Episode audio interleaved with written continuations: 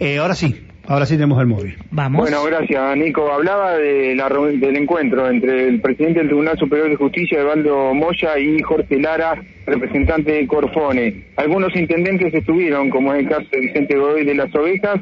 Hubo también representantes del Chocón, eh, Centenario, Aluminé, Pecún, eh, incluido las ovejas, que van a tener la posibilidad de tener su juzgado de paz a través de la construcción de eh, Corfone. Y eso es lo que decía Jorge Lara en este encuentro.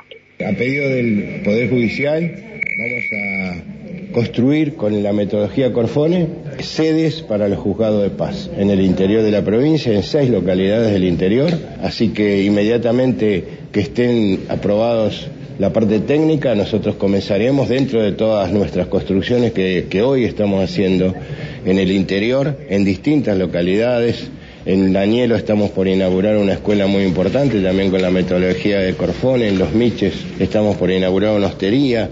Estamos haciendo destacamentos, estamos haciendo salas velatorias, estamos haciendo, a pedido de los municipios, centros de salud. O sea, estamos construyendo con la metodología de Corfone, que significa usar aquellos que hace 45 años plantaron los bosques y hoy nosotros con el manejo de los bosques se ralea y después del raleo se hace en, en, tres industrias grandes que tenemos en las ovejas, Aluminé, Abraancha y en Junín de los Andes se remanufactura todo. Las ovejas, Aluminé, el Chocón, Centenario y Peicún Neufú.